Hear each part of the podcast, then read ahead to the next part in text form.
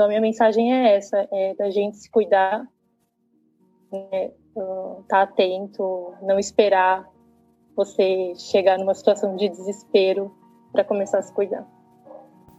Bem-vindos ao podcast Conversa Aberta com o Urologista.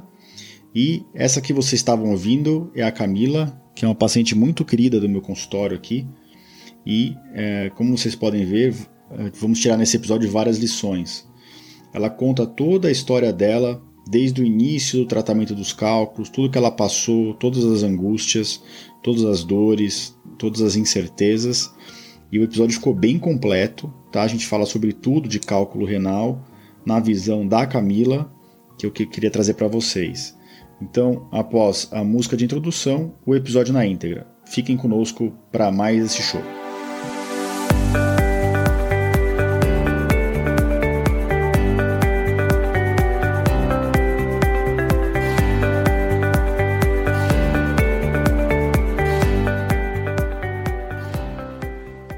Bem-vindos ao podcast Conversa Aberta com o Urologista.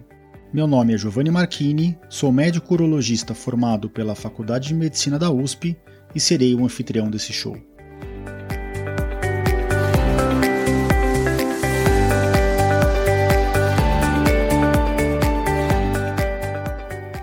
Nesse podcast, queremos compartilhar conhecimento confiável e de qualidade sobre saúde com um formato único e inovador e sempre com o foco no paciente, nós vamos esclarecer as suas dúvidas, trazendo todos os ângulos das situações vivenciadas no dia a dia da urologia.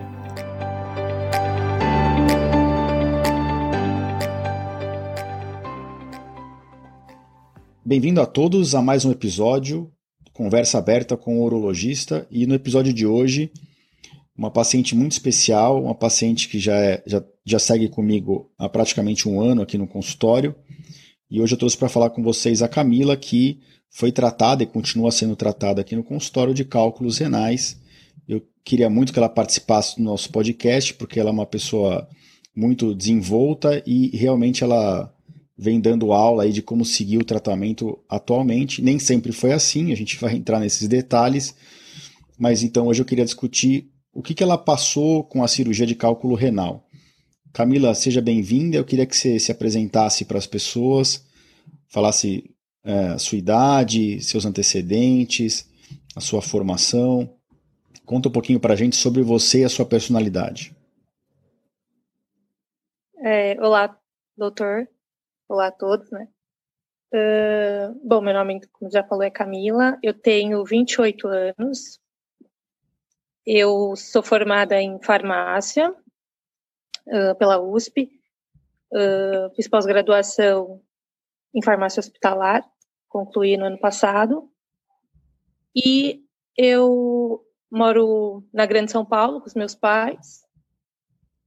Tenho o diagnóstico de pedra renal feito em 2011, né, quando eu tive minha primeira crise, quando tudo começou. Camila, então você tem você tem um diagnóstico. Como que você descobriu os cálculos renais lá em 2011? Você lembra mais ou menos? Você tinha que idade naquela época? Nove anos a menos? Era bem novinha, né? Eu estava com 19 anos quando eu tive a minha primeira crise. Eu, eu, antes da primeira crise eu não tinha sintoma nenhum, nem imaginava. A minha mãe tinha tido uma, um episódio de crise renal, mas não tinha outros acontecimentos na família. E eu tive uma crise numa madrugada. Eu acordei para urinar e quando eu fiz xixi eu senti um ardor. Imaginei que fosse infecção de urina. E quando eu fui me deitar, é, me veio uma dor muito intensa, muito forte e repentina. Eu achei que tinha sido um, na coluna, achei que eu tinha dado um mau jeito, alguma coisa, e pensei, acho que vai acalmar mas a dor não passava. É, ela é intensa o tempo todo. E aí já não sei porque também me veio na cabeça. Falei, eu tô tendo uma crise renal. Aí eu comecei a chamar pela minha mãe é, e falei, mãe, eu tô, tô com dor e eu acho que é o rim. Aí a gente você, foi pro hospital. E você teve, teve, teve enjoo nessa, nessa, nesse, nesse momento, não? Não, eu tive só a dor muito intensa e calor comecei a suar muito, muito, muito. E tava frio. Tive muito calor. E aí foi pro hospital? Fui pro hospital. Uh, eu demorei, né, para chegar no hospital. E lá, eu, mas eu fui atendida de imediato. É, me fizeram a medicação é, na veia. E aí, depois que eu, é, depois que eu fui medicada, que a dor já tinha passado, que aí eu tive enjoo. Cheguei a vomitar, mas foi depois da medicação. E fez exame de imagem nessa, nessa ocasião? Eu fiz um ultrassom no pronto-socorro, que onde foi detectado que a pedra estava na bexiga. Aí eles me falaram: ah, provavelmente quando você for fazer o xixi já vai sair. Aí eu, na primeira urina que eu fiz logo em seguida, eu já expeli a pedra. E que tamanho mais ou menos tinha, você lembra? Era pequenininha? Era muito miudinha, bem pequenininha. Mas eu não, eu não cheguei a pegar ela, porque eu, eu nem sabia dessa indicação de guardar a pedra. Então eu já descartei e depois me falaram: "Ah, você guardou?" Aí eu falei: "Ai, não, não sabia que devia ter guardado." Isso é super comum, né? Mas, Camila, então você teve, com 19 anos, você teve uma cólica renal bem típica, né? E geralmente a urina escurece. A única, a único, único sintoma que você não teve tanto foi o enjoo. É difícil saber se seu enjoo foi por causa da, da cólica renal, que é bem comum, se foi por causa de alguma medicação que foi injetada na veia, né? Isso que você falou é, é geralmente é o, é o, que é feito, né? A gente, no pronto-socorro, o paciente com cólica renal ele acaba passando na frente de todo mundo, né? É, para ser medicado, porque é uma dor lancinante. E depois só que, que controlador e controla o enjoo, quando o paciente está com enjoado também, é que o paciente vai para o exame de imagem. No caso, foi feito um ultrassom, né? O, o ultrassom, no seu caso, deu a resposta, né? Mostrou que a pedra já estava na bexiga, então, na verdade, em poucas horas você conseguiu fazer com que a pedra migrasse do rim para a bexiga e você não precisou de cirurgia nessa ocasião. E guardar a pedra não é o mais importante, o mais importante é o, é o exame de urina de 24 horas, que nem a gente vai comentar, mas no seu caso, já, a gente sempre orienta os pacientes a guardarem não só para fazer análise da pedra, mas para a gente ter certeza que a pedra saiu, que era uma pedra mesmo, né? Porque às vezes é, uma, um, é uma, um, um coágulozinho de sangue, parece pedra e no final a pedra continua lá, obstruindo o rim, né? Então você conheceu bem cedo a, a a cólica renal. Lembrando que o exame de padrão ouro no, no pronto-socorro é a tomografia sem contraste, né? não é ultrassom. Ultrassom só a gente faz muito para gestantes ou para criança, né? para tentar evitar radiação. E desde, desde essa época, com 19 anos, quantos mais episódios de, de cólica renal você teve até a gente se conhecer no final do ano passado? Olha, de crise, eu tive depois dessa mais uma, mas é, não foi tão intensa. Eu senti a dor, fui para o hospital, mas eu fui é, para me atender e até chegar a hora de me medicarem a dor já tinha passado. Então eu acabei voltando para casa sem medicar. Essa vez não foi tão forte, mas eu tive uma segunda crise renal que foi no intercâmbio, que foi bem intensa. É, também fui para o hospital, também fui medicada. Então foram dois episódios que foram muito fortes. E, e, a partir desses episódios você começou a acompanhar com algum urologista? Na segunda ocasião, no segundo, é, nessa segunda crise forte, quando eu no, no, no próprio hospital, o médico falou que eu tinha indicação cirúrgica. Mas como eu disse, eu estava no intercâmbio e eu descartei qualquer possibilidade de operar fora daqui do Brasil. E aí eu vou. Eu estava na Austrália. E aí eu eu, eu retornei para cá e passei com um urologista daqui, fiz a tomografia.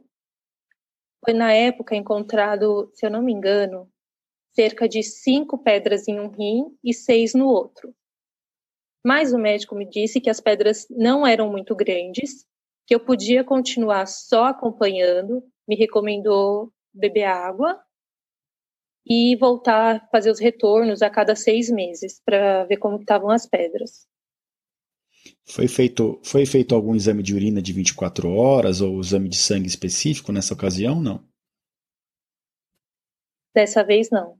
Eu só fiz o exame de imagem. Então foi feito o diagnóstico de cálculos renais dos dois lados, múltiplos cálculos, né? E não foi feita urina de 24 horas, né? Você chegou a perguntar para o médico, urologista, por que, que você estava formando as pedras? Era uma curiosidade que você tinha ou você mesmo acabou negligenciando um pouquinho e atrás dessa informação? Não, eu não fui atrás. Eu achava que era por não beber água. Como eu sempre bebi pouca água, eu achava que era disso mesmo. Eu falava, ah, não tomo água. Aí, na verdade, o que aconteceu? A recomendação dele era tomar água para eliminar as pedras. Porém, quando eu pensava em eliminar as pedras, eu já lembrava da dor, da crise, e na verdade eu evitava tomar água porque eu não queria ter a crise. E então eu fiz totalmente errado. Eu fui muito negligente. Eu não voltei no retorno de seis meses. Foi uma coisa que também, como eu, depois dessa segunda crise eu não tive mais, eu acabei largando mão. Eu até esqueci que eu tinha pedra no rim. Depois de um tempo, quando eu comecei a fazer academia, fazer mais atividade física, eu comecei a expelir, voltei a expelir pedras até com uma certa frequência, ali mais ou menos é, em 2017, 2018. Eu expelia bastante pedra, mas eu não tinha dor, eu não tinha mais cólica. Eu cheguei a expelir pedras bem maiores do que as primeiras, de cerca de acho que 5 milímetros e 6 milímetros, e eu não tinha dor nenhuma. Eu simplesmente fazia xixi e via que saía a pedrinha. Às vezes eu tinha um ardorzinho, na hora de urinar eu já também associava, já até sabia. Quando eu ia ver, ah, saiu uma pedrinha. Mas justamente porque eu não tinha a crise renal, eu não ia no médico. Você tinha infecções de urina nessa, nessas ocasiões? Era frequente ou você nunca foi uma, uma mulher que, tinha, que teve muita infecção urinária? Eu nunca tinha tido nenhuma infecção urinária. Você vê que interessante, né? Você teve com 19 anos, você teve sua primeira cólica renal, teve outra depois. E aí o urologista, que teoricamente tem que ser o médico que vai te orientar, te orienta simplesmente a tomar mais água, que para ser bem sincero é a medida mais importante de todas, mesmo comprovada cientificamente, mas a gente tem que dar as orientações, né, aquelas coisas que a gente já falou, né, que, que não basta só ingerir água, tem que o que importa no fundo é o quanto a gente urina. E aí por um medo de voltar a ter episódio de cólica, você não seguiu a recomendação, não fez os retornos, mas por outro lado, em nenhum momento o médico aprofundou a sua avaliação metabólica e, e pelo que eu entendi, em nenhum momento o médico te ofereceu o que a gente tem hoje de mais moderno e mais atual de tratamento de, de cálculo renal do, do, ponto de vista cirúrgico, né? Que é subir nos rins e tirar as pedrinhas para não ter que ficar se arriscando em cada eliminação de cálculo, você teria, tinha 11 cálculos na época, cada eliminação de cálculo uh, ter uma, uh, gerar uma cólica renal. Né? Isso, isso não te foi oferecido naquela época? Não, naquela época não. É...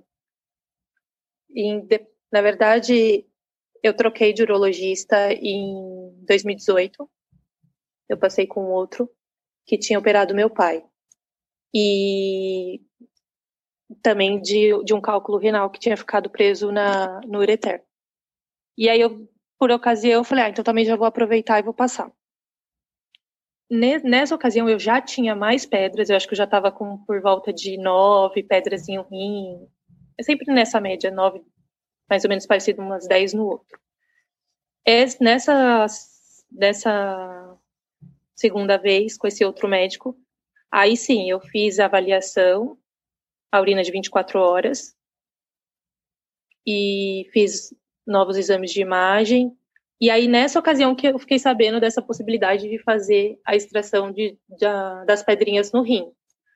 Mas também, primeiro, o médico optou por fazer o tratamento com citrato de potássio e também me recomendou ingerir mais água. E aí ele falou: se daqui retorne em seis meses. Retornando, se, se não melhorar, aí a gente pensa em fazer a cirurgia. Mas eu não retornei. Pelo jeito você foge dos médicos, né? É um milagre você estar tá aqui, né? Eu precisei passar pela situação do apuro para me conscientizar e ficar firme no tratamento, mas antes disso, sempre que eu eu não tinha o problema, eu acabava não retornando no médico. Mas ó, para você ficar, dormir tranquila, Camila, você não é a exceção, você é a regra, tá? E, e, você vê, mesmo esse, esse segundo urologista, ele sendo super criterioso e fazendo avaliação metabólica, né, que é super importante, e revelou que você provavelmente tinha um nível baixo de citrato, para quem está ouvindo a gente, então o citrato é o maior inibidor forma, da formação de cálculos, né? o citrato na urina ele, ele é excretado pelo rim, ele se gruda no cálcio e não deixa o cálcio se juntar a outras substâncias, como oxalato ou fosfato, para formar as pedras. Então, quanto mais citrato a gente elimina na urina, menor a chance de formar pedra. E a gente fazendo o exame e vendo que existe essa deficiência de excreção de citrato na urina, a gente prescreve o, o citrato de potássio e o nome comercial mais conhecido é o litocite, mas você pode mandar manipular e é um remédio meio chato de tomar, porque os comprimidos são grandes, ele pode dar um pouquinho de gastrite. Mas mesmo assim, o urologista não conseguiu te engajar no tratamento, né? Provavelmente por uma, uma falta de percepção de que você não voltaria. E é o que você falou também, uma, pelo, como você estava sem sintomas agudos há um bom tempo, mesmo você tendo bastante pedra em cada rim, uh, você optou por não fazer o segmento. Sempre que a gente fala em cirurgia, né, as pessoas têm medo, por menos invasivo que ela seja. Né? Agora, o que, que teria que ser mostrado para você nessa época? Se você começou a formar pedra muito cedo, com 19 anos, e se você estava formando uh, 5, 10, 15 pedras em cada rim bem rápido, em poucos anos, alguma, alguma alteração metabólica é, é, evidente. Né? A gente não vê a formação de pedras tão rápida em, tão, em número tão grande em quem não tem um distúrbio metabólico, claro. Então é importantíssima essa investigação que você fez, né? Com os exames de sangue, de urina e com a urina de 24 horas para ter uma avaliação metabólica completa. E aí você citou agora que você precisou passar por uma situação de emergência, que foi mais ou menos na época que a gente se conheceu, né? Um pouco antes você tinha tido uma situação bem complicada. Conta pra gente o que, que você sentiu e o que, que você descobriu né, na, na, no ano passado. Bom, é, foi no ano passado, 2019. Eu estava indo para trabalhar, a minha irmã. Quando eu fui entrar no carro, minha irmã ia me levar para a estação e eu senti a pontada na lombar. E aí eu comentei com ela.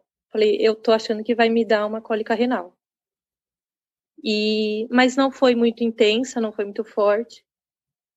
Eu fui trabalhar, tive um dia basicamente normal. E à noite a dor voltou. Ficou um pouco mais forte e aí eu fui pro, pro pronto-socorro.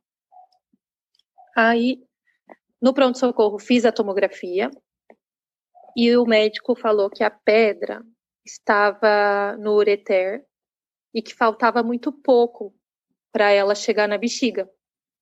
E ele me falou: bom, a gente tem a possibilidade de você fazer a cirurgia agora, pelo pronto, né, pelo pronto socorro e é, ou você, como a, a pedra já está para sair, você pode aguardar e provavelmente você consegue eliminar ela.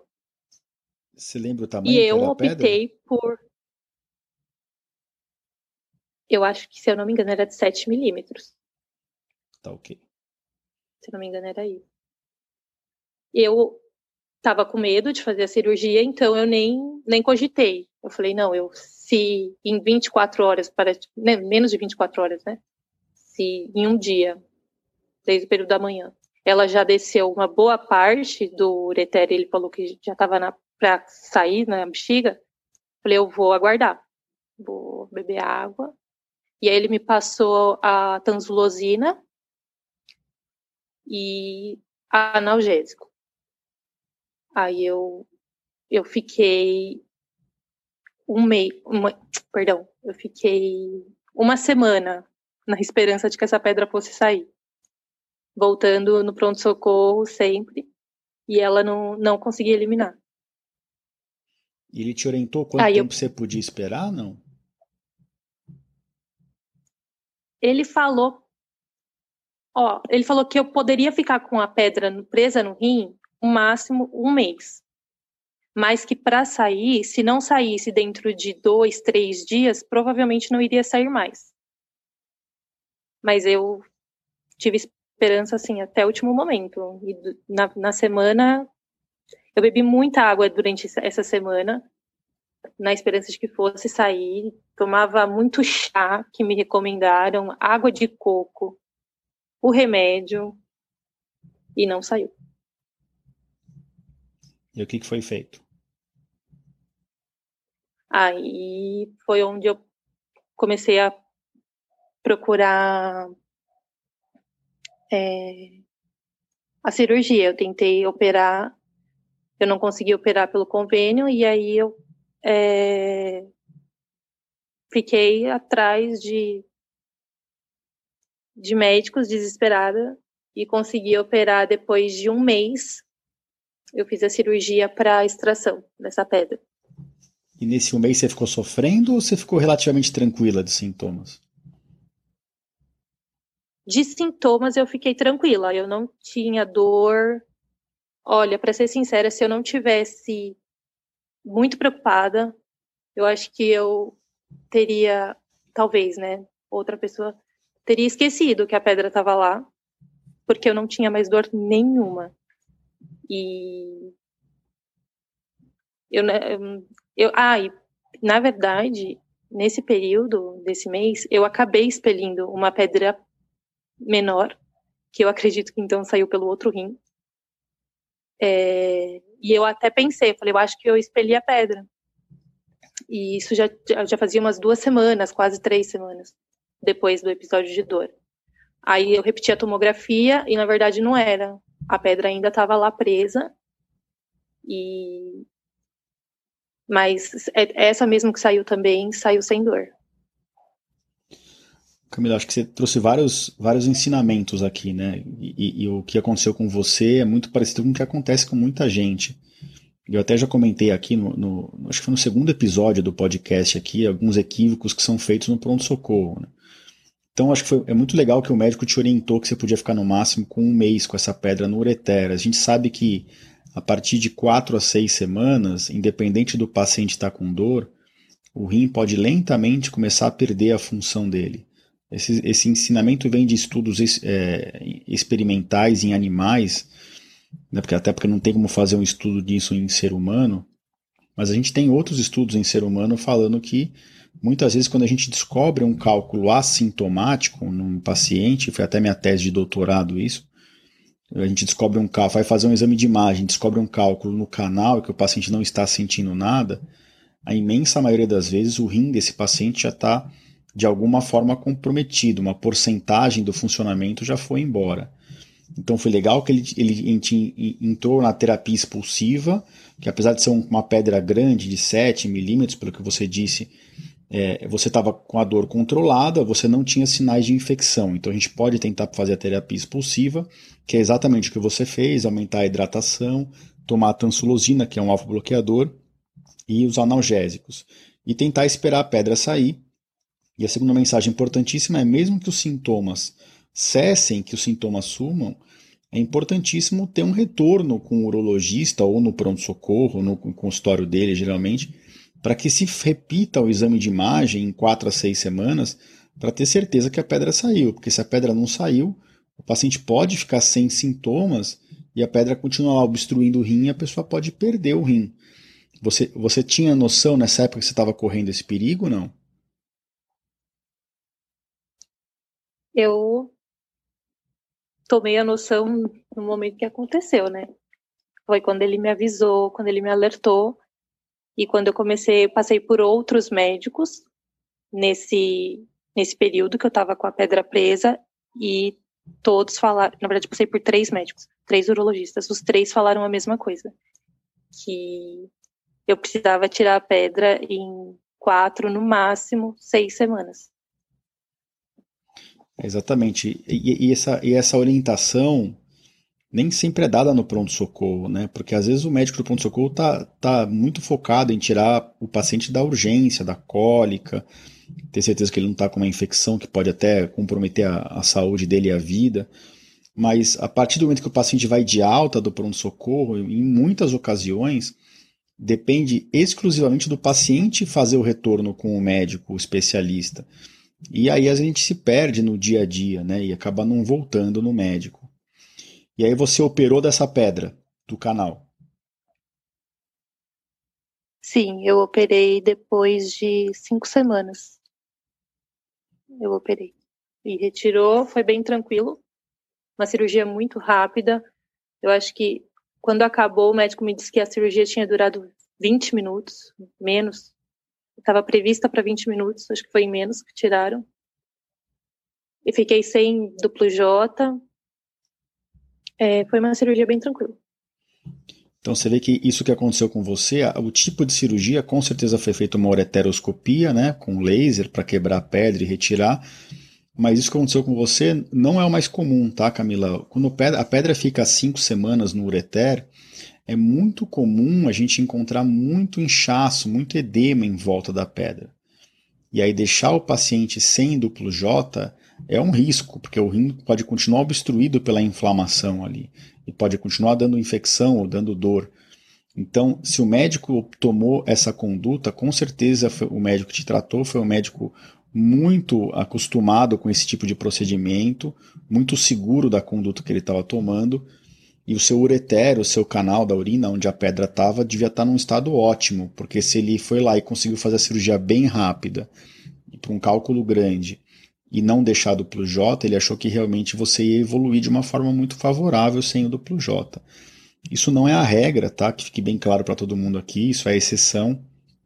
A gente tem deixado cada vez menos tempo o duplo J, até para diminuir sintomas do duplo J, mas uh, o mais comum é, é, deixar o duplo J pelo menos 5 a 7 dias depois de uma cirurgia dessa. E aí foi nesse momento que você começou o acompanhamento comigo, né? Naquela época você repetiu exames de imagem, como que foi? Você lembra? Sim, na verdade você foi um desses três médicos, né? Que eu passei no período que eu estava com essa pedra presa que inclusive me deu essa orientação que não poderia ficar muito tempo com ela.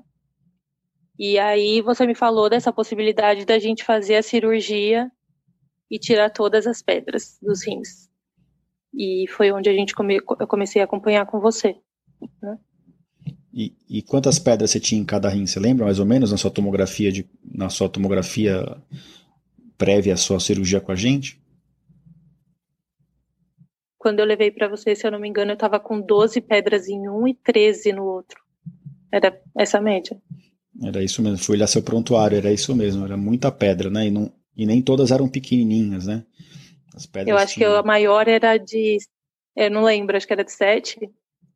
Essa tinha várias pedras de, de, de 4, 5 milímetros e algumas de 7, 8 milímetros em cada rim, né? E, e, e mesmo sabendo que você poderia eliminar pedras grandes, porque você já tinha eliminado, como você mesmo relatou, a gente discutiu de tirar de uma vez, né? Porque aí você não fica cada vez sofrendo, cada vez pensando que vai perder o rim, cada vez pensando que vai sair ou não vai, com, com tudo isso na cabeça, né? Então, a, a tomografia foi super importante para a gente tomar essa decisão, né? Porque na tomografia a gente não, não só o número de pedras a gente viu, mas a gente viu o local, a gente viu se as pedras eram duras, a gente pode medir a distância da pele até o cálculo, para ver se a gente vai fazer aquele tratamento de bater por fora. E uh, eu até publiquei outro episódio aqui recente do, do, do, podcast, que foi o episódio 18, né, porque sempre perguntam para a gente quais são os tipos de cirurgia de pedra. Né? Tem a de bater por fora, que é a extracorpórea, que, a gente, que o pessoal chama de leco ou litotripsia, né? Tem a fazer pelo canal, que é a ureteroscopia flexível, que foi o que você fez, e tem a cirurgia percutânea, que a gente faz uma incisão nas costas e entra por um, por um canalzinho bem fino, de menos de um centímetro dentro do rim, que a gente usa para pedras muito grandes. Por que a gente escolheu a flexível para você? Você lembra qual foi a nossa decisão? Por que a gente decidiu fazer isso e não, por exemplo, a, a extracorpórea? Pelo tamanho das pedras. Eu acredito que foi por isso, né? Elas não eram tão grandes que precisasse ser extracorpórea. Era um, é, eu acho que era isso. É pelo tamanho e pelo número, né? Porque para fazer aquela de bater por fora, só pode fazer uma pedra por vez. Imagina, você ia ter que fazer 25 procedimentos. A, a fazer pelas costas, as suas pedras também, apesar de grandes demais para sair pelo canal, não tinham um, um tamanho tão grande para a gente tirar pelas costas e ter de te colocar numa cirurgia mais arriscada, né?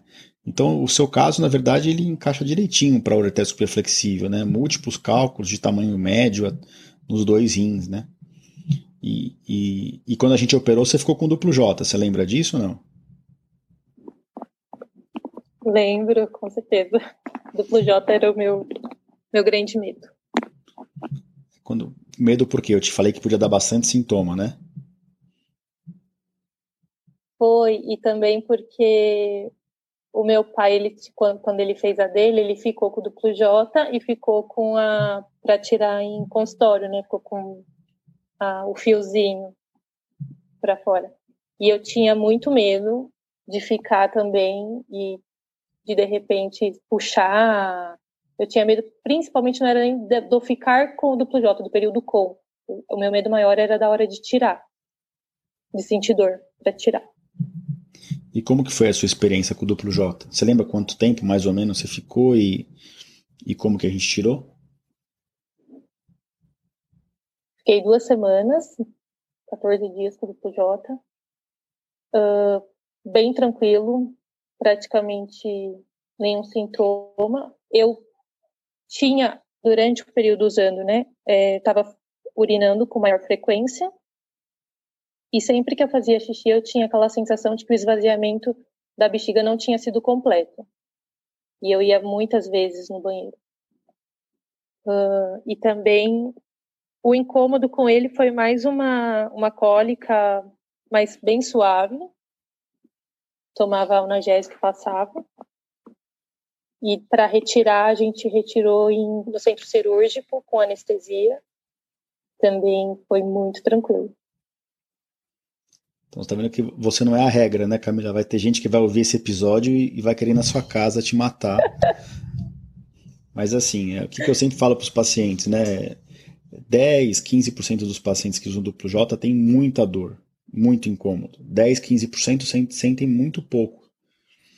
E a grande maioria 80%, 90% do, dos pacientes, é mais ou menos 80% fica no meio do caminho.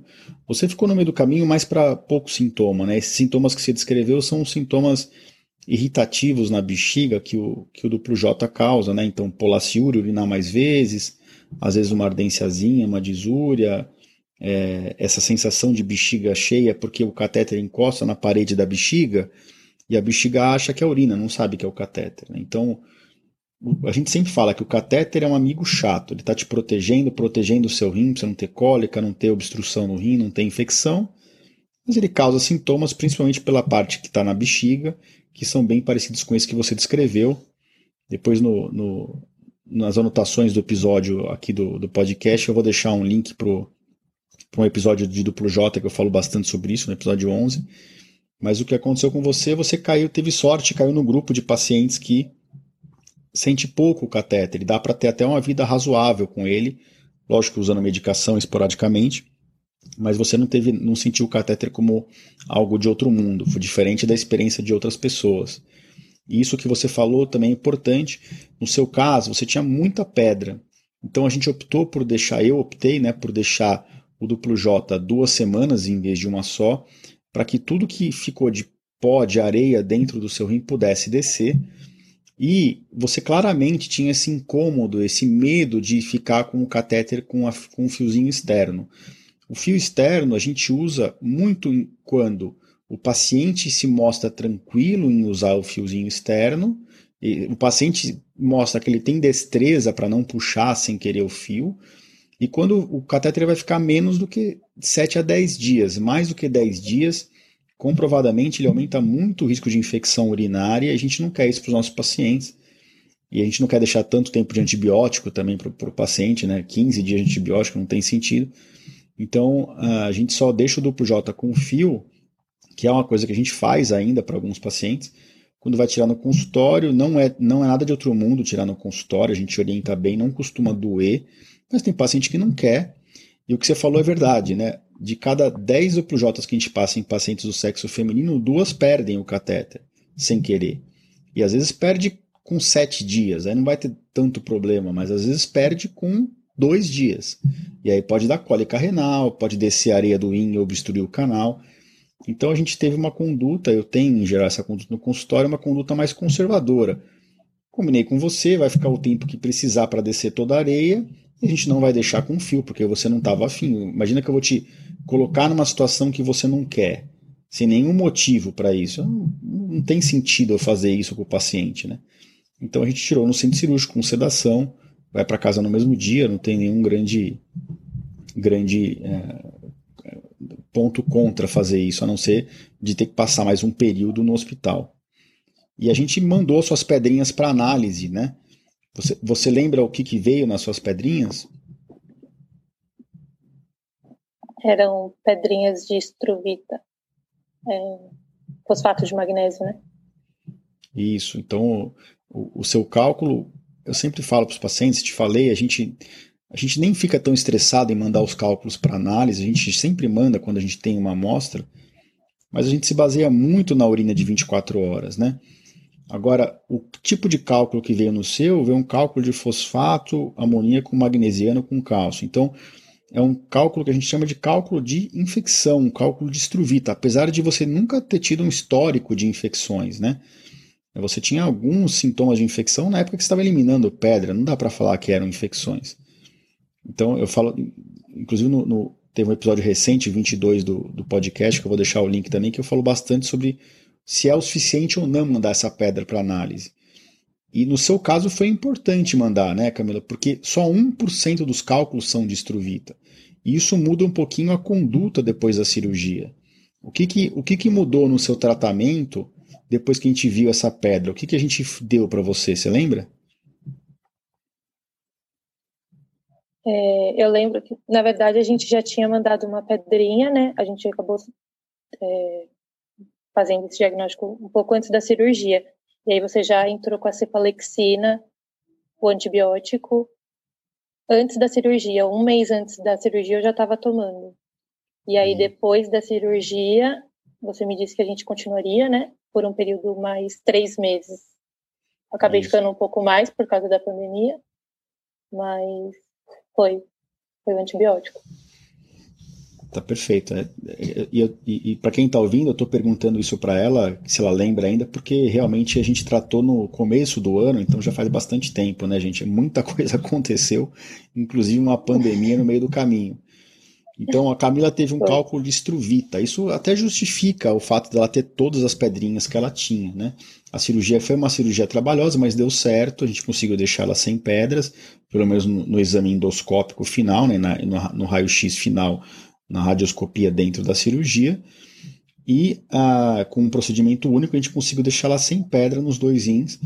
E confirmando, ela tinha um cálculo prévio que já mostrava ser distrovito e os cálculos se confirmaram. Então, o cálculo de estruvita é um capítulo à parte na urologia, né? Então, a gente sempre fica preocupado com duas coisas. Primeiro, se eu vou fazer uma cirurgia flexível, que eu vou subir no rim do paciente, eu subi no rim da Camila, vou jogar um monte de soro para poder enxergar o que eu estou fazendo. Aquela paciente tem que estar tá protegida contra infecções urinárias, ainda mais se ela já teve um cálculo de infecção. Então a gente costuma dar antibiótico antes da cirurgia, até pesa um pouquinho mais a mão no, no peri-cirurgia. Mas, mesmo depois de operar e de tirar todos os cálculos do paciente, esse é um princípio importantíssimo de ficar claro aqui. Quando o paciente tem cálculo de estruvita, não importa qual é a técnica que você vai fazer, você vai fazer a extracorpórea, vai fazer a flexível que a gente fez, ou vai fazer a percutânea, uma cirurgia maior pelas costas, ah, você tem que deixar a paciente com praticamente zero cálculo. Zero cálculo mesmo, no, no, no exame por dentro do rim, não pode sobrar nada. Se fizer uma tomografia e que tiver claramente muitas pedras na via urinária, tem que tentar é, eliminar todas. E aí a gente, esse é o primeiro princípio, eliminar todas as pedras, e o segundo princípio é fazer uma profilaxia, uma prevenção com o uso de antibiótico profilático. Essa cefalexina que ela comentou não é, é de uso de seis em seis horas, não é tratamento, é uma profilaxia que a gente faz uma vez à noite com a cefalexina ou a norfloxacina ou a macrodantina, e eh, o indicado é que se faça de três a seis meses após erradicar as pedras. E por quê? Porque as pedras de estruvita são as que crescem muito rápido. Elas podem tomar o rim inteiro de novo em seis meses. Diferente dos cálculos de oxalato de cálcio, que demoram anos para crescer, né, Camila? Então, é, é, foi por isso que eu, eu deixei você com antibiótico esse tempo todo. E a gente não parou na análise da pedra, a gente repetiu, depois que a gente tirou o duplo J, né, a gente esperou um mês e repetiu a sua avaliação metabólica completa. Você lembra o que, que ela mostrou? Não, que já faz um tempinho, mas você lembra o que, que a sua avaliação da urina de 24 horas, junto com os exames de sangue e urina 1, mostraram? Mostraram que eu estava com um pouco de excesso de sódio, e aí você me recomendou diminuir a ingesta de sal. E mostrou também que eu tinha pouco citrato, né, na urina, que foi onde você me recomendou fazer tomar suco ácido para aumentar esse citrato. A princípio a gente fez isso. E aí depois a gente não aumentou quando a gente repetiu os exames e Aí agora você entramos com o citrato de potássio de novo. É isso mesmo, né? Então, você vê, mesmo tendo um cálculo de estruvita, você tinha um segundo mecanismo de formação de pedras, que não tinham nada a ver com infecção, né? Que fique bem claro que quando o paciente está com infecção urinária, em vigência de infecção, Camila, se a gente colher uma urina de 24 horas, vem com citrato baixo. Mas você colheu o exame fora do período de infecção, inclusive em uso do antibiótico profilático. E o exame mostrou três coisas.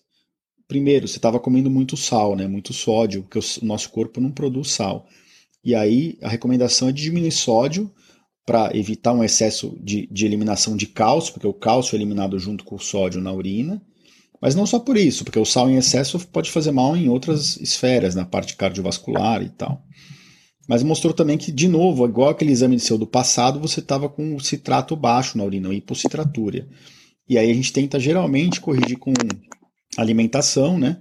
A gente reduz um pouquinho as proteínas, porque elas podem baixar o citrato na urina, e a gente aumenta os sucos cítricos de limão, laranja e outros para tentar aumentar o citrato. A gente tentou fazer isso, apesar de você ter mudado a sua alimentação, o citrato não subiu, aí a gente entra com suplementação mesmo, que é o citrato de potássio, pode ir de 2 a 6 comprimidos por, por dia. Né? A gente começou com uma dose baixa e vai colhendo o exame de controle a cada três meses para ver se sobe.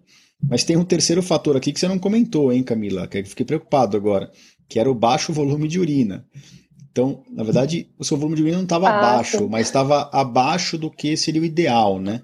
Então, para quem tem essa formação repetida de cálculos, quanto que tem que urinar por dia?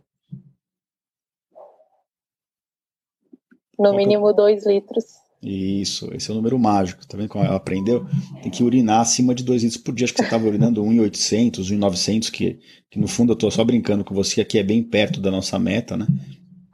Mas que realmente é a medida mais importante de todas que a gente está comentando, né? Não adianta você ficar seis meses com antibiótico e seis meses tomando citrato e não urinar nada, né? Vai voltar a formar pedra com certeza.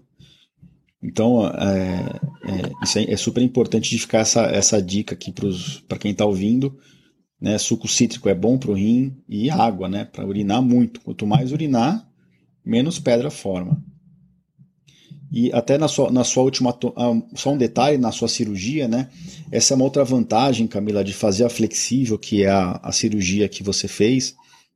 A gente identificou na sua cirurgia que você tinha calcificações de papila. Não sei se você lembra que eu te falei isso. Acho que até te, até te mostrei as fotinhas, eu tiro umas fotos para mostrar. Então, aonde começam as pedras dentro do rim, você tinha umas calcificações. E por que, que é importante saber isso? Porque, primeiro, a gente sabe que tem um distúrbio metabólico que a gente precisa corrigir, que a gente identificou aqui em você. E segundo, a gente sabe que quando a gente faz um exame de imagem muito preciso, que é a tomografia de alta resolução com cortes de 1, 2 milímetros, esses exames vão mostrar pedra no rim. Isso não quer dizer que você está com uma pedra já formada, mas se a tomografia mostrar uma, uma calcificação de 1, 2 até 3 milímetros, isso pode não ser cálculo formado ainda, isso pode estar dentro da papila do rim, essa calcificação de papila, que ainda não virou pedra. Então isso é importante no seu acompanhamento, até para a gente não indicar uma cirurgia de forma desnecessária, mas também a gente não pode esquecer que se isso, se, se você fizer várias ultrassons ou várias tomografia e o tamanho das pedras estiverem aumentando, é que realmente essas calcificações de papila estão crescendo e estão virando pedra. E, e, e fala para uma coisa para mim, Camila, e para quem está ouvindo. Eu te passei várias mudanças de hábito, né? Diminuir o sal, diminuir uh, um pouquinho as carnes vermelhas, aumentar os sucos cítricos, aumentar a ingesta líquida. Como que você fez isso? Isso é uma coisa muito individual, né? Como que você fez para conseguir incorporar isso no seu dia a dia, tornar isso um hábito? Tem alguma coisa específica que você fez? Ou, ou alguma coisa que você pode compartilhar com os outros? Ó, oh, isso é uma mania que eu tenho, uma dica que eu tenho. O que, que você pode falar para eles? Olha, com relação ao sal, eu já vinha alertando a minha mãe, né, porque ela faz a comida aqui pra gente, eu falava sempre, ai mãe, acho que a gente usa muito sal na comida, acho que a gente usa muito sal. E de fato as pessoas comentam que a comida, a nossa comida, ela é mais forte, é bem temperada. Mas eu acho que como a gente está tão acostumado, não percebe. Então minha mãe sempre falava, não, eu não uso muito sal, não uso muito sal. E falava que não ia mudar. Então para mim foi importante levar ela junto comigo nas consultas, e aí ela ouvir de você que ela precisava diminuir a quantidade de sal na comida. E aí é uma... ela começou a se policiar mais. Essa é uma boa dica, viu, Camila? Foi, ela começou a se policiar mais. Eu também passei a tentar comer, eu, mudar mesmo o meu paladar. Eu consegui tirar o tempero, por exemplo, da salada. Então, antes eu sempre comia salada com sal, é, consegui eliminar totalmente, como salada sem tempero. Uh, e outras coisas também, ovo, antes eu comia ovo cozido, comia muito ovo cozido, e sempre colocava sal. Consigo hoje comer ovo cozido sem sal. Então eu consegui é, reduzir bastante o sal na alimentação. Com relação à água, que aí para mim de fato é uma dificuldade. Eu não sinto sede. Se eu não tiver muito é consciente que eu preciso tomar água, eu passo o dia inteiro às vezes sem tomar nenhum copo de água. Então, no começo, é, quando eu estava trabalhando e teve a cirurgia, tudo, as pessoas que trabalhavam comigo viram a situação, viram que eu me afastei por causa da para fazer essa cirurgia quando a pedra estava presa no canal. Uh, então, quem estava ao meu redor começou a me cobrar de tomar água. Ah, Camila, você já tomou água? Então, isso foi muito bom para mim. É, eu tinha uma amiga também que trabalhava comigo, ela também não tomava muita água e a gente combinou de bater metas por dia de quantos copos de água a gente tomava. Então, sempre que uma ia tomar água, já chamava a outra e a gente marcava no copinho quantos copos a gente tinha tomado. É, e também o que foi muito importante para mim, depois disso, que foi acho que o que mais deu certo, foi a garrafinha de água.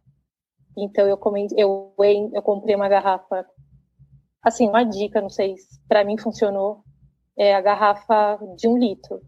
Porque às vezes a gente, eu tomava de 200, 300 ml, 500, garrafinha de 500, só que você tem que toda hora estar tá enchendo a garrafa. E isso, para mim, já era custoso. Então, se eu tenho uma garrafa maior de um litro, eu colocava também, sempre trabalhava com metas. Vou tomar um litro até a hora do almoço, e depois do almoço, é, o resto do dia para tomar mais uma garrafa. Então, isso me ajudou muito. Mas hoje, por exemplo, falar, ah, beber água virou um hábito na minha vida, eu já acostumei? Não, eu não acostumei. Se de fato eu não estiver sempre me cobrando, eu esqueço de beber água. Então, é, isso é uma coisa que até hoje eu tenho que estar sempre me policiando, sempre com a garrafa. E também em casa, a mesma coisa. Minha mãe também não toma água. Então, às vezes eu encho uma garrafa para mim e uma para ela. E eu fico, ó, oh, a minha tá para acabar, a sua ainda tá cheia. Então a gente vai se cobrando e acaba sendo bom para mim, bom para ela também. Camila, tá vendo como, como você deu ótimas dicas, né? Mesmo sem perceber, né? E, e, às vezes a nossa vida é diferente dos outros, mas espero que você continue fazendo isso agora de home office, né? Mas é, então, o que, que você falou? Primeiro, a sua mãe não vai poder ouvir o episódio, né? Senão ela vai. Realmente vocês vão ter uma discussão aí na sua casa. Né? Mas a minha mãe ouve o episódio, o podcast, viu? E, e, eu vou te falar que que em casa eu, eu não moro mais com a minha mãe, né? Eu sou casado e tal, mas às vezes a gente almoça junto de domingo. E depois que você começa a comer com menos sal, você começa a perceber o quanto quão salgada era a comida que você comia antes. E isso sempre foi uma discussão com meus pais, né? É, família de italiana, e ela colocava, colocava bastante sal na, na comida. Inclusive foi foi motivo da gente conversar bastante, até para ela não ficar hipertensa, tudo, né? Que tem alguns estudos que sugerem isso, outros não, mas precisava associar esse fator, dá para a comida ser gostosa com um pouco menos de sal. E, e essa dica que você deu de levar a mãe, ou levar quem cozinha em casa, né, ou, ou, ou quem cozinha junto com você para conscientizar é importantíssimo. Parece brincadeira, mas se você não conseguir mobilizar a pessoa que está o dia inteiro com você, como é que você vai mudar o seu hábito, né? Então, acho que isso é uma dica importantíssima que você fez até sem perceber, mas foi uma dica ótima. A segunda dica foram as dicas da água. E parece que você não deu dica, mas você deu, você deu um monte de dica. Então, primeiro, você. Uh, as pessoas viram o seu sofrimento, né? Então você conscientizar, às vezes a gente esconde, né?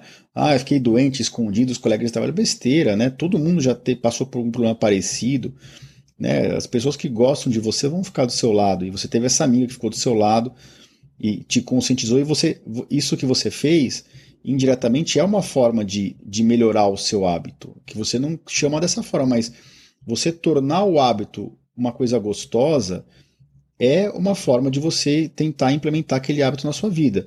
Você encontrar com a sua amiga para bater um papo rápido e bater meta de água, querendo ou não, é um momento de lazer, de descontração curto, mais no seu dia, mas é uma desculpa para você encontrar com a sua amiga e, e e fazer algo saudável ao mesmo tempo. Né? Isso, isso faz parte de, de melhorar um hábito. Você tem que tornar o hábito fácil, você tem que ter gatilhos, você tem que tornar o hábito gostoso.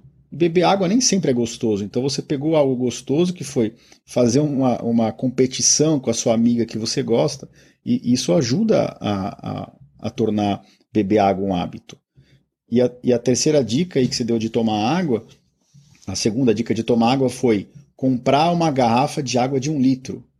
Isso é um exemplo clássico de diminuir a dificuldade de tomar água, né? Porque se você tem uma dificuldade em ficar enchendo garrafa, você está e você compra uma garrafa de um litro, você está tornando o hábito mais fácil, você, o hábito está deixando de ser mais difícil. Isso também faz parte de melhorar um hábito. Então tá perfeito. Então, isso é uma, é uma coisa que a gente sempre fala. Às vezes, quanto maior a garrafa, se você trabalha num lugar único o dia inteiro, ter garrafa grande é bom. Se você trabalha o dia inteiro na rua, batendo perna, dependendo do seu emprego, que hoje é até meio difícil, né? Mas aí às vezes a garrafinha pequena funciona melhor. Então não tem uma resposta certa para todo mundo, né? E a última, a última dica que você deu também é ótima. Você toma água junto com a sua mãe. Então você, o hábito de, torno, de beber água isso na, na sua, no seu inconsciente, ele se tornou o que você sabe que é saudável para você, mas você sabe que você está ajudando um familiar, né? Então, querendo ou não, você é, pegou um hábito e tentou implementar ele de forma a ajudar outra pessoa. Olha que legal. Então são dicas valiosíssimas, viu, que você deu. E, e só, às vezes só não vem para nossa consciência, mas se você se, separar o que você fez, você fez todos os passos, você tornou um hábito fácil, você tirou atrito do hábito, você tornou o hábito mais gostoso e você tornou o hábito uma forma de ajudar outras pessoas. Não tem como isso não virar um hábito para você. Isso já é um hábito você nem percebeu. Você pode não estar tá batendo todas as suas metas, mas que você, de alguma forma, tornou isso parte do seu dia a dia, você dificilmente esquece de tomar água hoje. Então, então você continue se policiando, que é, você sabe a importância que tem, mas você pode ter certeza que você já, você já caminhou muito mais do que você pensa, né? A gente sempre fica olhando a, a parte vazia do copo. O seu copo está muito mais cheio do que vazio, você pode ter certeza, viu, Camila? Que bom. Camila, gostei muito da sua entrevista. Acho que você trouxe pérolas aqui, momentos muito bons para quem está ouvindo. Desmistificou algumas coisas de cálculo é, mostrou a importância de algumas partes do tratamento, dos exames de imagem, avaliação metabólica, análise do cálculo. Acho que você hoje é uma paciente muito mais assídua do que você era antes. Você é consciente da sua, da, da, da, sua importância de ser, de ser a protagonista no, no seu tratamento, até porque hoje você está sem pedra e você nem está doente, você está se mantendo saudável e é isso que vai evitar de você ter pedra. Né? Não adianta ficar tratando a consequência. A gente foi lá na raiz do problema e você conseguiu corrigir isso. Então eu queria que você deixasse uma mensagem final para quem está ouvindo aqui. É, o que, que você, você tirou de lições desse, desse seu acompanhamento e dessa, dessa sua luta contra as pedras que você agora, a gente pode dizer que você está numa fase bem estável, que você venceu as últimas, todas as últimas batalhas aí. É lógico que isso é um contínuo, você tem que continuar se esforçando, tá? E nesse, nesses hábitos saudáveis que você incorporou para o seu dia a dia. Mas o que, que você pode deixar de mensagem para quem está ouvindo a gente? Uh, bom, a mensagem que eu queria deixar é para as pessoas priorizarem o cuidado com a saúde delas. Eu acho que eu deixei bem claro aqui que muitas vezes eu fui negligente. Eu acabei postergando ir ao médico. Quando eu estava bem, eu não procurava. Eu não seguia muitas orientações, justamente porque eu não tinha sintomas. E eu priorizei, acho que muitas vezes, outras coisas, né? Quando eu estava na residência que eu ficava sempre muito cansada, chegava em casa sempre muito tarde, não queria faltar é, para ir em consulta médica, eu tinha medo de pedir para faltar para ir em consulta médica. É, então, tudo eu sempre deixava para depois, quando eu terminar, quando eu tiver tempo, eu vou ver isso. E isso não foi só com a na urologia, né? Eu faço acompanhamento com outros médicos que também eu acabava não voltando nos retornos. E hoje, depois, né, que eu passei por essa situação, quando a pedra ficou obstruindo o meu o canal e que eu me vi numa situação assim de desespero total, porque naquele mês é, eu fiquei muito ansiosa, fiquei muito preocupada, eu tinha medo de perder meu rim, de não conseguir fazer a cirurgia. E, e eu envolvi todos os meus familiares nessa, né? Porque eu acabei ficando surtando e eu deixava todo mundo doido junto comigo. E eu chorava muito, queria que todo mundo tivesse naquela mesma aflição que eu estava. Então, assim, eu aprendi muito com isso. Eu acho que se eu tivesse fazendo acompanhamento, se eu tivesse vendo a evolução das pedras, o tamanho que elas estavam, o risco que eu tinha de tá de obstruir o canal, é, eu já teria feito um tratamento antes. Né? Acho que também essa questão da, do médico, né? Você achar um médico de confiança e estar tá ciente do seu tratamento. Isso foi tudo muito importante para mim. Então, a minha mensagem é essa: é da gente se cuidar, né, tá atento, não esperar você chegar numa situação de desespero para começar a se cuidar. Muito bom, Camila. Acho que essa mensagem é importantíssima. A gente sempre prega isso no consultório, né? Tentar trabalhar na prevenção de doenças e não correr atrás do prejuízo depois. E só posso te dar os parabéns, que eu sei que você continua cuidando da sua saúde, indo atrás das coisas, lutando contra o que você encontra aí pela frente. Não tenho nenhuma dúvida que você vai superar qualquer batalha que você tiver que, que, que travar aí na, na sua vida. E espero poder continuar te acompanhando por muitos anos e, e espero nunca mais precisar te operar, né? Até porque isso seria uma, uma falha do nosso, uma falha nossa, né? Minha e sua. Então eu, prefiro, eu espero que eu continue te engajando e você se, se, se auto-engajando aí no, na prevenção e que você seja uma disseminadora de todo esse conhecimento que você adquiriu. Eu não tenho dúvida que você você é uma pessoa expansiva, uma pessoa falante, você deve comentar das, dos hábitos saudáveis que você tem com os outros e tem que ser assim mesmo. Né, que o mundo já tem doença demais, a gente tem que espalhar as coisas boas, espalhar os hábitos saudáveis e você está nesse caminho, tá? Então só posso te dar os parabéns. Queria te agradecer de novo pra, por participar desse episódio aqui, até pedir perdão por ter demorado tanto para gravar, que realmente as coisas se complicaram um pouco com a, com a pandemia, mas a nossa rotina, a gente se perde um pouco na rotina de dia, de vida, mas é isso que você falou, não, a gente não pode esquecer da nossa saúde. Tá ok? Tá ótimo, doutor. Obrigada pelo convite. Eu gostei bastante de participar. É, só tenho a agradecer a você e a toda a sua equipe, que são todos muito atenciosos, sempre muito é, presente, explica sempre tudo, me deixa muito segura do acompanhamento. Só tenho a agradecer. Bom, obrigado, obrigado pelas palavras, Camila. E assim terminou a entrevista com a Camila. Eu acho que ela trouxe bastante informação para vocês de tudo que ela passou, vivenciou no tratamento dos cálculos, no tratamento inicialmente cirúrgico e agora a gente está conduzindo o caso dela de forma clínica para tentar evitar recidivas, né? Apesar dela ter esse tipo de cálculo que volta muito, a gente está tendo sucesso em evitar que ela volte a formar as pedras. Eu queria agradecer de novo a Camila pela participação tá, é, no podcast. Eu queria agradecer a todos que têm deixado os comentários. Esse episódio aqui é o episódio número 29. Ele vai estar dentro do meu site no www.ourologista.com.br barra episódio podcast barra episódio 29. Lá vocês podem acessar tudo na íntegra, deixo até mais informações, mais dados. E uh, tem sido um prazer uh, interagir com, com as pessoas dentro do podcast, do meu site, respondendo os comentários. Eu queria agradecer de novo a todos que têm apoiado, que têm deixado as resenhas no site, no podcast da Apple. É, a gente está tentando levar conhecimento a mais pessoas e quanto mais as pessoas compartilharem esse tipo de informação, melhor. Melhor as pessoas se cuidam e uh, mais a gente vai atrás da saúde, que é o nosso objetivo final. Então, uh, mais uma vez, obrigado. Fiquem conosco. Até a próxima semana. Um episódio também bem especial e bem completo na próxima semana sobre um tema bem interessante que é estenose de Jupe. Até lá, grande abraço a todos.